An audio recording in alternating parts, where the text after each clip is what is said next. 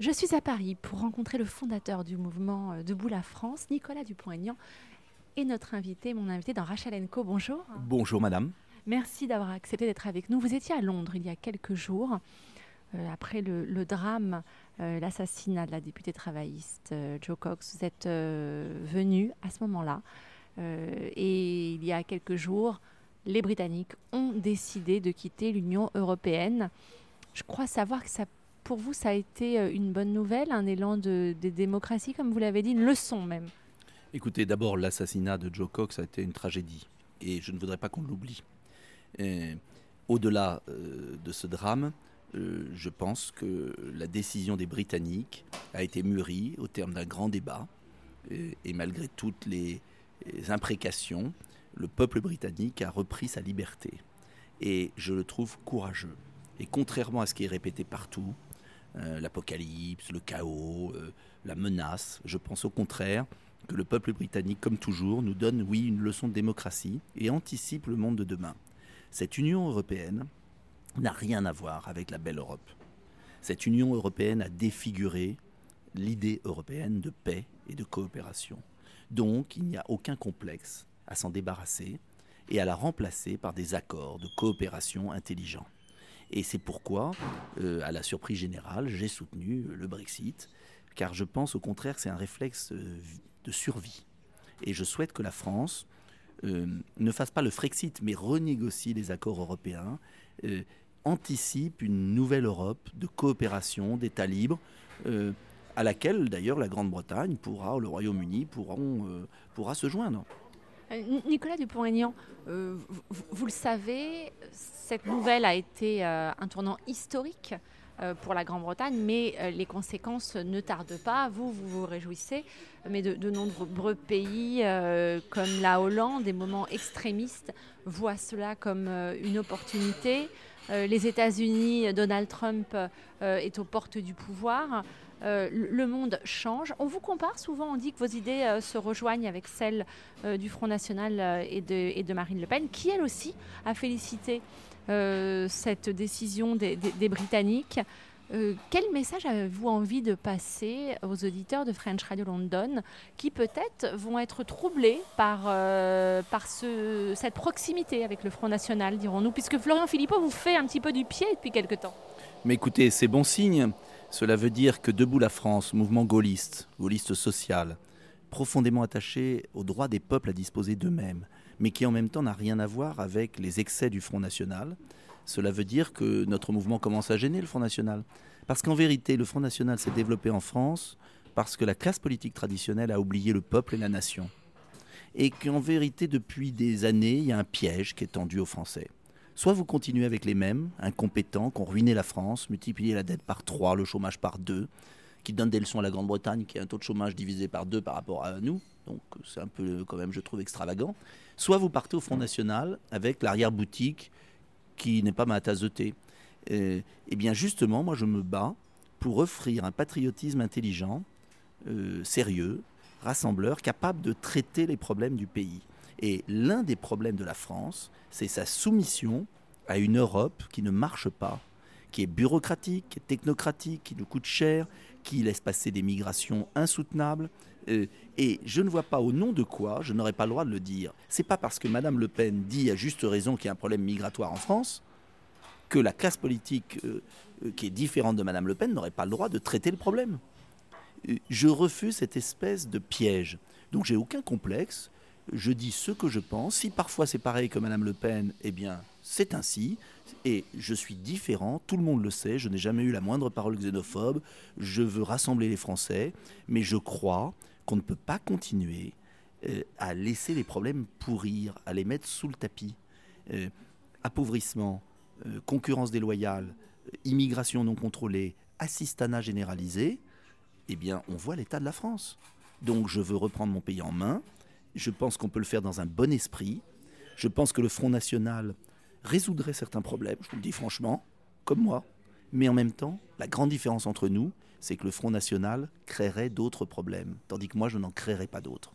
Alors, il y, a aussi, euh, on aimerait vous connaître un peu plus parce que le mouvement euh, Debout la France, on ne connaît que vous. Euh, qui fait partie, à vos qui fait partie de ce, eh bien, de vos, de, qui partage vos idées, avec qui, puisque vous êtes vraiment celui que l'on connaît. on aimerait savoir qui adhère à vos idées, à votre mouvement. Mais écoutez, il y a beaucoup d'élus locaux, de maires, de conseillers départementaux de toute la France qui adhèrent. Simplement, ce ne sont pas des personnalités connues. Et nous avons un problème médiatique en France, et qu'on invite que ceux qui sont déjà connus. Eh, donc euh, Laurent Jacobelli, Dominique Jamais, euh, célèbre écrivain, euh, qui est notre vice-président, Anne Boissel, une femme agricultrice, maire de son village dans le Calvados, et chez nous, nous avons dans toute la France des élus qui nous rejoignent. Je souhaite les faire connaître. Vous allez sur notre site internet Debout la France, vous verrez plein de visages différents de la société civile, des gens qui travaillent, qui ne sont pas des professionnels de la politique aussi. Et il en faut. Donc notre mouvement n'est pas assez connu, mais il se fait connaître. Nous avons de bons résultats. Euh, il faut savoir que dans 2000 communes de France, on est à plus de 10% déjà. Il faut savoir que nous sommes le quatrième parti en France euh, dans un tiers des communes françaises. PS, Républicain, Front National, Debout la France. Euh, à la dernière partielle, là, je ne l'ai pas inventé, dans la Marne, nous avons fait 7,7% des voix. Donc on nous présente toujours comme le petit parti à 2% des voix, le score que j'avais fait en 2012, c'est vrai mais c'était la première fois que je me présentais. Eh bien, depuis, nous avons progressé. Au dernier régional, j'ai fait 6,5 en Ile-de-France, dans la région capitale, 11 millions d'habitants. Je pense que nous allons surprendre. Au président, à la présidentielle, euh, les sondages nous donnent déjà entre 5 et 8. C'est pas assez, mais c'est déjà un premier socle. Et je suis certain qu'on va bouleverser le jeu politique. Parce que les Français n'en peuvent plus, je vous l'ai dit, de ce piège. Soit on continue avec des incapables, soit on part dans l'excès. Euh, et je pense que les Français acceptent de protester avec le Front National, mais ne veulent pas gouverner avec lui. Et ils ont bien raison. Donc je vais présenter, je dirais, une vision euh, euh, concrète, traiter les problèmes du pays et traiter la cause de ces problèmes. Alors, vous venez de donner euh, vous-même des chiffres, hein, je ne me serais pas permis. donc 2017, on va dire, ça va être peut-être un petit peu compliqué, mais vous l'avez dit, doucement, mais sûrement, vous, avancez. Avec quel candidat aujourd'hui vous pourriez avoir, euh, je dirais, une vision commune de euh, la France de demain. Si vous deviez faire une alliance, parce qu'à un moment, vous n'allez pas pouvoir rester, je dirais, seul, même si vous l'avez dit vous-même, très justement, vous avancez, vous faites connaître. Euh, le Front National, on a bien compris, ça ne vous intéresse pas, vous ne partagez absolument pas, vous avez certaines idées, mais pas la majorité, le socle des idées ne sont pas les mêmes. Y a-t-il un candidat qui se trouve grâce à vos yeux et avec qui vous pourriez avancer? Écoutez, l'élection présidentielle, c'est la candidature d'un homme, d'un projet pour le pays. Je suis convaincu que je peux accéder au deuxième tour. Je suis convaincu que les Français cherchent une nouvelle personnalité.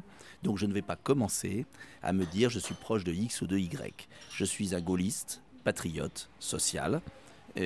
J'ai des gens qui viennent à la fois des républicains, certains d'une gauche euh, républicaine, d'autres du Front National je suis convaincu qu'on va bouleverser le jeu politique. Quand M. Trump a commencé, ou quand M.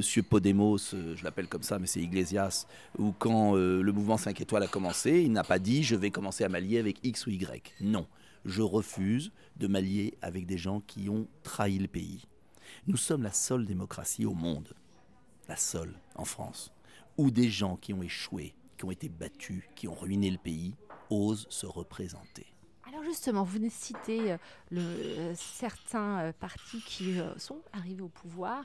Est-ce qu'on reproche peut-être souvent aux Français de, rester dans un certain confort avec une image présidentielle, d'être un petit peu frileux? Est-ce que vous pensez que ce temps a changé et qu'enfin les Français vont eh bien, avoir le courage de se dire tentons je, vous sens assez, assez confiant, assez sûr, pas seulement de vous, mais justement du peuple français. Écoutez, en tout cas, je fais tout pour qu'il puisse se lancer. Pourquoi il ne s'est pas lancé? Pourquoi il y a 20 millions d'abstentionnistes en France? Un électeur sur deux ne va plus voter. Parce que les choix politiques, l'offre politique ne correspond pas à ce qu'ils attendent. Ils n'y croient plus. Oui, mais pourquoi ils n'y croient plus? Parce qu'on leur présente des choix impossibles. Et je pense que le projet et les personnes qui m'accompagnent et que les Français vont découvrir vont réhabiliter la politique. Je l'ai fait dans ma ville, moi je ne tombe pas du ciel. Hier. J'ai été élu dans une ville de banlieue de l'île de France, 30 000 habitants, c'est petit certes, à 80%, trois fois de suite. Une ville qui votait à gauche, populaire. J'ai auprès de moi des élus qui ont, sont élus à 80% dans la banlieue, dans la zone rurale. Euh, nous sommes un mouvement qui n'est pas connu des grands médias parce qu'ils ne veulent pas connaître. Ils ne veulent pas qu'apparaissent de nouvelles offres politiques. On tourne en rond en France, le système est bloqué. Nous sommes la seule démocratie européenne à ce point paralysée. Donc, a un moment, ça va bien sortir. Quand? Je n'en sais rien. Je suis pas Madame Soleil avec ma boule de cristal. Mon boulot, c'est de dire la France a des atouts, la France n'est pas condamnée, la France peut s'en sortir, mais il faut se remettre au travail. Et il faut se remettre au travail dans un esprit d'indépendance. Et on a un message à donner. Il faut faire nos preuves. C'est pas que la faute de l'Europe, c'est la faute de notre soumission à cette mauvaise Europe. Mais on va reconstruire l'Europe. Tout n'est pas perdu. Et je veux donner, notamment aux Français qui sont à Londres ou ailleurs, un message d'espoir. J'en ai assez de la résignation. J'en ai assez de la critique de notre pays. Je veux une France debout. Ça s'appelle Debout la France, mon mouvement. C'est pas par hasard. Justement, permettez-moi de vous poser cette question. Vous parlez euh, aux, Français de Londres euh, qui sont dans l'entrepreneuriat, ils créent, euh, et, c'est vrai que la France est assez bloquée de ce côté-là. Qu'est-ce que vous, quelle sera votre différence? Comment leur donner envie de venir, d'entreprendre et de revenir même ici?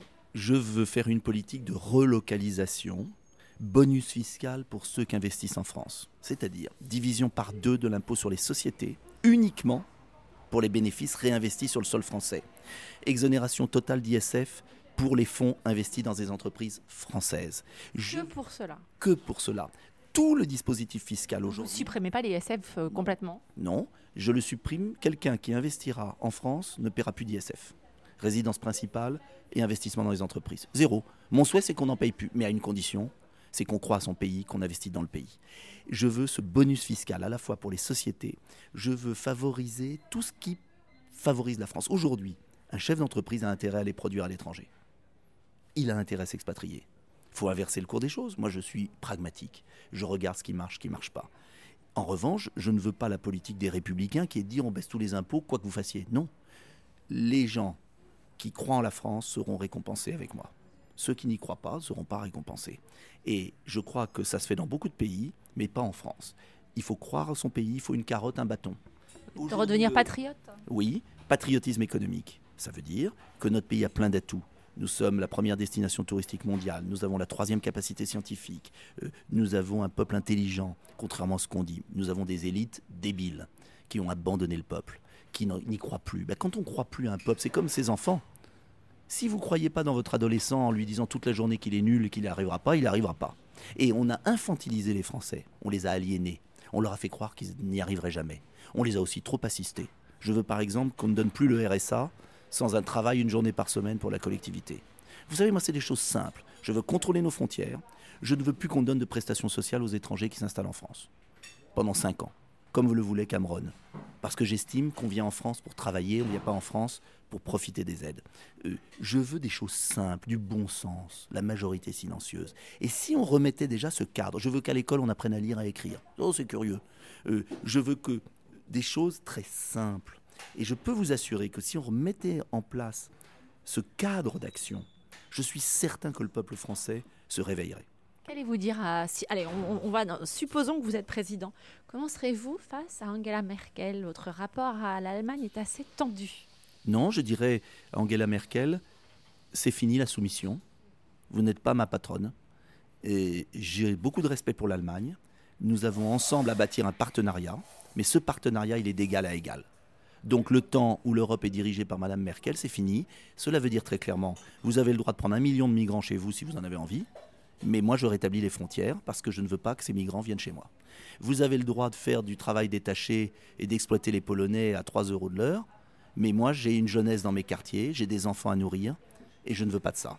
Euh, euh, vous avez le droit de mener la politique que vous voulez, mais moi, je mène la politique que je veux dans mon pays parce que j'ai un pays avec du chômage, avec une jeunesse dans les quartiers. Nous sommes la seule pays d'Europe qui a une forte démographie, avec l'Irlande je dois nourrir les enfants français. Elle a travaillé avec, même aux côtés de Nicolas Sarkozy et de François Hollande. Euh, vous pensez honnêtement que euh, ce discours pourra faire fléchir euh, Angela Merkel? Oui, parce que la France est un grand pays. La Grande-Bretagne vient de sortir, vous savez, la France peut s'en aller aussi. Et puis l'Allemagne restera toute seule. Déjà, les Hongrois ne veulent plus en entendre parler, les Polonais. Ça suffit. L'Europe, c'est pas la domination d'un pays sur un autre. L'Europe, c'est le travail en commun. En revanche, je proposerai à Mme Merkel des projets communs. Je proposerai la lutte contre le cancer, que nos industries pharmaceutiques s'allient, comme pour Airbus. Je proposerai un grand plan pour le développement de l'Afrique, parce que je veux des frontières nationales, mais je veux aussi qu'on traite la cause, c'est-à-dire la pauvreté en Afrique. Je proposerai à Mme Merkel des partenariats industriels. Euh, je ne suis pas dans le rejet de l'Allemagne, je suis dans le rejet de la soumission française à une Europe qui nous met dans le mur. Vous, défendez les valeurs du général de Gaulle, la France, ce pays fort et pays accueillant. Ça a toujours été ce modèle-là, la France. Euh, pourquoi euh, changer justement sur cette politique par rapport aux réfugiés? Certains euh, utilisent des campagnes de terreur avec des images. Lorsque on est un pays d'accueil, la France est une terre d'accueil. Ces, ces, gens qui viennent en France, ces réfugiés viennent parce qu'ils quittent du terrorisme et de la violence. Quel est votre, votre point de vue par rapport à ça?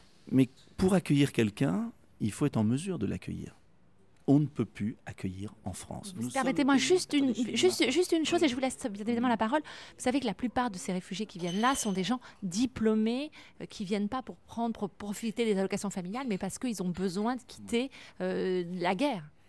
Euh, on ne va pas laisser déménager les peuples. La France est au bord de la guerre civile. Nous sommes le pays du monde qui est le plus accueillant. Nous sommes le seul pays au monde qui donne la santé gratuite, un RSA de 400 euros, euh, une allocation vieillesse de 700 euros euh, à des gens étrangers qui arrivent sur notre sol. Il n'y a pas un pays au monde qui se comporte comme la France.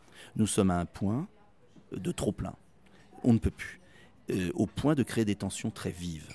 Le devoir d'un homme politique, c'est pas de faire de la fausse générosité. Le devoir d'un homme politique et d'un homme d'État, c'est un moment de dire stop. Alors, le droit d'asile a été détourné, la loi n'est plus respectée dans notre pays, 95% des déboutés du droit d'asile ne sont pas expulsés de notre pays. Il n'y a plus d'État.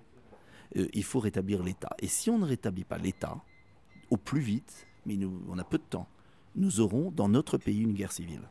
Donc, euh, je n'accepte pas les leçons de générosité des uns ou des autres. Je veux reconstruire l'État, je veux expulser les clandestins, je veux supprimer les aides sociales qui font appel d'air, et je veux assimiler les...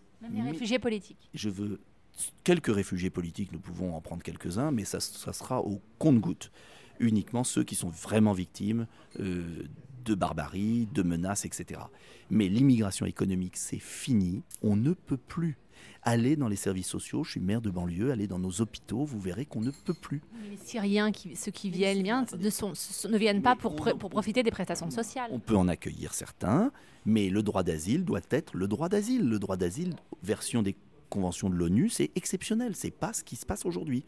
Nous ne pouvons pas continuer comme cela.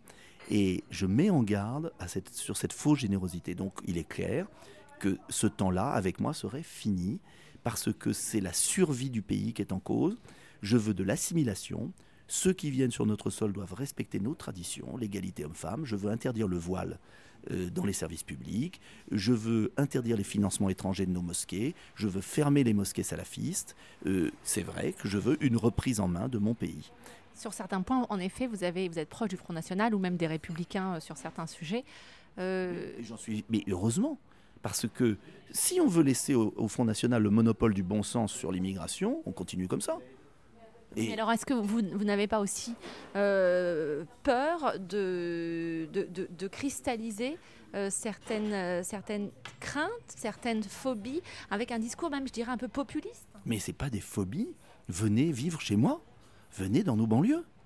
Quand vous êtes dans un service du logement et que vous avez des gens français ou étrangers en situation régulière qui attendent depuis 4 ans un logement, et que le gouvernement français euh, vous impose de loger des familles qui viennent d'arriver et qui n'ont aucune raison d'être sur notre sol, parce que euh, ce sont des migrants économiques et ce ne sont pas des réfugiés torturés par le régime d'Assad, eh c'est insupportable. Et, ce sont des étrangers en situation régulière qui me disent Mais monsieur le maire, comment on peut tolérer ça? Euh, Aujourd'hui, ce n'est que passe-droit. Moins vous travaillez, plus vous venez d'arriver, plus vous avez des prébandes alors même que les impôts ont explosé. Ça ne peut pas durer. Il faut revenir sur terre. La France peut être une nation généreuse si elle en a les moyens, c'est tout. Euh, le pays est en train de s'écrouler. Je veux le remettre droit. Euh, la générosité, c'est de pouvoir accueillir ceux qu'on accueille. La générosité, c'est d'assimiler, c'est d'offrir une éducation et c'est de faire respecter les lois de la République. Dernière question avant de vous quitter. Comment s'est passée votre rencontre avec les Français de Londres et quel message avez-vous envie euh, de leur euh, donner aujourd'hui avant de revenir? Parce que je pense que vous allez revenir nous voir euh, en Grande-Bretagne. Ma fille vit à Londres, donc je reviens souvent. Mais bah, ceux qui sont venus me voir étaient déjà bien intentionnés. Elle était pour le Brexit, elle aussi? Je ne peux pas dire, parce que ça la regarde. je ne sais pas. Euh, en tout cas, ce qui est sûr, c'est que j'ai vu des Français inquiets de la France et qui aiment leur pays. Et c'est pas parce qu'ils sont à Londres qu'ils n'aiment pas leur pays. Et euh, ils peuvent être à Londres un moment et revenir en France. Et moi, je souhaite que beaucoup reviennent en France pour qu'ils soient heureux en France. Mais je suis très heureux aussi qu'il y ait des Français à l'étranger, car ça participe du rayonnement de la France. Donc, j'ai pas une, relation, comment dire, euh, comment dire, fermée là-dessus. Je trouve sain qu'il y ait beaucoup de Français expatriés ils propagent la France, la francophonie, etc. Euh, d'ailleurs, ils se voient beaucoup entre Français, j'ai vu. Euh, je leur dis toujours, mais vous voyez pas assez d'anglais. Euh, alors, il paraît que les Anglais se voient aussi entre Anglais, ce qui est normal. Mais en tout cas, pour rire, il faut bien rire un peu. Ce que je souhaite, c'est que les Français soient fiers de la France, même s'ils habitent à Londres. Et aujourd'hui, je constate que beaucoup de Français sont tristes de la situation de la France. Et moi, j'aimerais un jour dire mission accomplie, je vous ai rendu le bonheur d'être Français. Merci beaucoup, Nicolas Dupont-Aignan, d'avoir été avec moi dans Rachel Co. Je vous dis à très bientôt à Londres. Eh bien, euh, si je peux me permettre de vous appeler Rachel, euh, à bientôt et j'espère la prochaine fois euh, quand je viendrai à Londres. Merci.